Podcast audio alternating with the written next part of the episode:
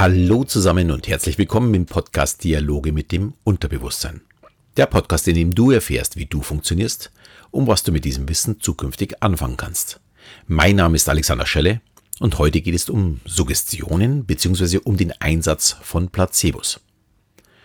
Ja, auf das Thema kam ich bei einer Unterhaltung mit einem Freund im Biergarten.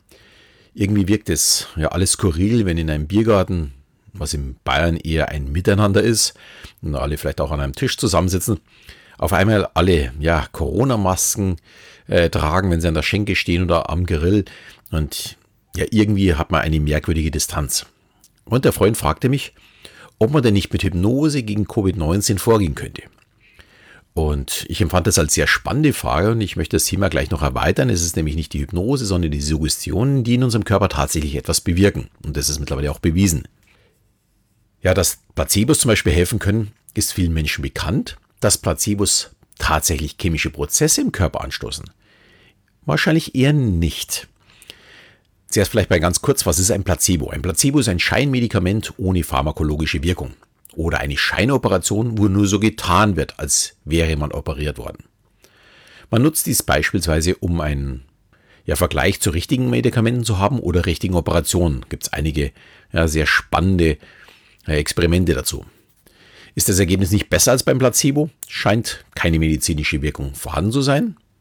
Und ich habe dazu auch schon mal einen Podcast gemacht, falls ihr nicht bekannt, da einfach reinhören. Ich möchte jetzt nicht zu tief einsteigen. Aber zurück zu den Prozessen, die im Körper auch ohne Medizin in Gang gesetzt werden können.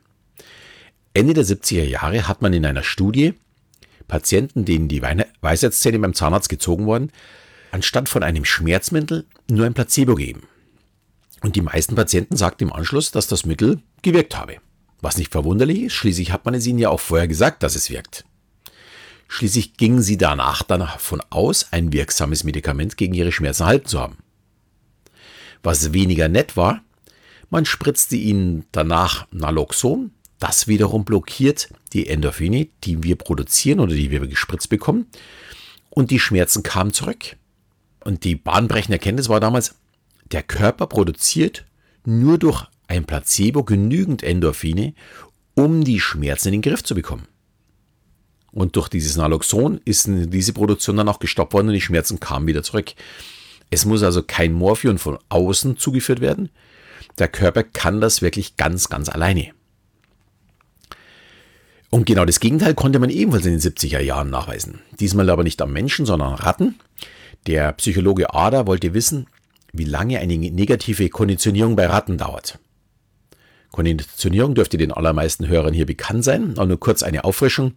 Das wahrscheinlich bekannteste Experiment war von Pavlov mit seinen Hunden.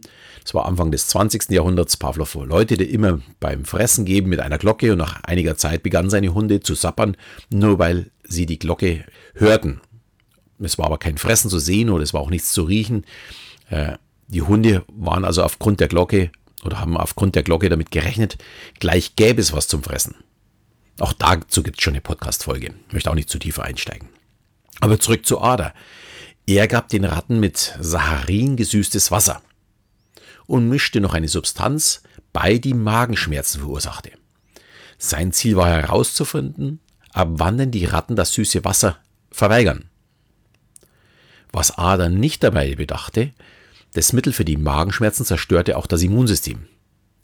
Und die Ratten starben relativ unerwartet für ihn an Infektionen. Er begann dann das süße Wasser ohne der giftigen Substanz zu geben, zwangsweise mit einer Pipette, da die Ratten es ja nicht mehr aufnehmen wollten. Und die Ratten starben dann weiterhin.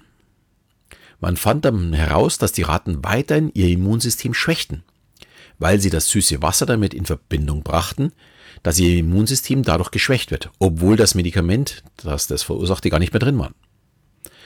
Und man hat natürlich auch eine Kontrollgruppe von Ratten gehabt und in der passierte nichts. Also es lag nicht am süßen Wasser, es lag tatsächlich an dieser Substanz, die da beigefügt wurde.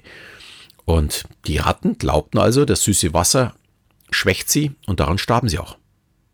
Die Ratten haben also auch nur aufgrund ihres Glaubens das süße Wasser ist giftig, für ihren Körper sich selbst geschwächt und sich letztendlich, ja, sind sie auch daran gestorben. Es waren ihre Erwartungen, die sie sterben ließen. Und eben nicht irgendein vorhandener Stoff.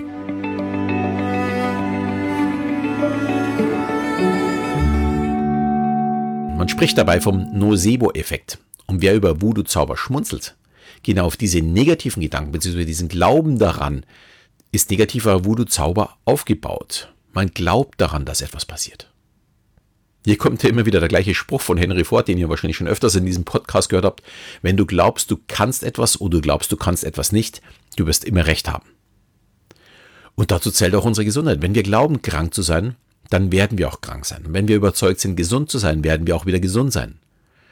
Und dazu gibt es mittlerweile unzählige sogenannte Wunderheilungen. Ob die jetzt wirklich so wundersam ist, die Frage. Man kann es vielleicht noch nicht auf eine Formel herunterbrechen. Aber man weiß bei den Untersuchungen, alle haben etwas gemeinsam. Diese positive Lebenseinstellung, wen, äh, welchen Personen diese Wunderheilung passiert und diesen Willen, die Krankheit zu überwinden. Und nein, ich erkläre unser Gedanken damit nicht zum Allheilmittel. Ganz im Gegenteil. Der Glaube an die Schulmedizin kann helfen, unseren eigenen Glauben an das Besiegen der Krankheit zu stärken. Also wenn ich daran glaube, dass dieses Medikament, Medikament hilft, dann wird es mir auch helfen, mich gesund zu machen. Und das ist, glaube ich, so die, die extreme Stärke, die die Kombination daraus macht. Die eigene Kraft und die Schulmedizin sind keine Gegenspieler, sondern das sind ja im allerbesten Fall Teamplayer. Und ich bin überzeugt davon, dass wenn man von Beginn an mit Placebos die Corona-Patienten versorgt hätte, man deutlich weniger schlimme Fälle gehabt hätte. Schließlich hat ja jeder von uns auch ein mehrstufiges Immunsystem. Es nun, muss nur eben gepflegt und am Laufen gehalten werden. Auch dazu gibt es übrigens schon eine sehr ausführliche Folge. Ich glaube, am Anfang der Corona-Krise, ich glaube im März war die Folge. Also dieses Placebo, wenn wir daran glauben, dass es uns hilft, dann wird es uns auch helfen. Das spricht auch dafür, dass diese kleinen Kügelchen äh, helfen, eine Homöopathie oder dass im Grunde äh, so richtig gegen eine Erkältung oder gegen eine Grippe, naja, am besten ist im Bett liegen und es ausschwitzen. Aber man nimmt trotzdem Medikamente, weil man daran glaubt, dass es hilft. Und ja, es schadet zumindest nicht. Zumindest nichts, äh, was jetzt wirklich bösartig wäre. Und auch unser Kopf entscheidet eben, ob wir gegen die Pandemie gewinnen oder verlieren. In den USA sind ja zum Beispiel einige verstorben, weil sie Desinfektionsmittel getrunken haben.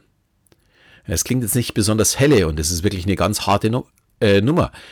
Äh, und das sollte auch bitte niemand machen, auf gar keinen Fall. Aber diese innerliche Desinfektion, beziehungsweise das Vorbereiten auf ein Virus, muss ja anhand unseres Immunsystems passieren. Da benötigen wir Menschen scheinbar immer irgendetwas Greifbares. In dem Fall war es für die Menschen in den USA äh, dummerweise, weil sie ihr Präsident gesagt hat, das Desinfektionsmittel. Hätte man diesen Menschen ein Placebo gegeben, hätten sie ihren Körper ganz sicher nur mit ihren Gedanken gestärkt. Auch das hilft schon, weil sie daran geglaubt haben, dass es hilft. Und äh, dann hilft es natürlich auch in einer gewissen Weise. Ja, seit Beginn der Pandemie habe ich ja meine Hypnose zur Stärkung des Immunsystems schon mehrere hundert Mal verschenkt. Wer sie noch nicht hat, ich werde den Link dazu auch wieder in die Shownotes stellen. Ich kann nur jedem empfehlen, nutzt die Hypnose, auch wenn im Herbst jetzt dann wieder die Grippezeit kommt, also einmal die Woche, beziehungsweise wenn ihr Anzeichen von Krankheitssymptomen habt. Euer Körper ist euer Kapital.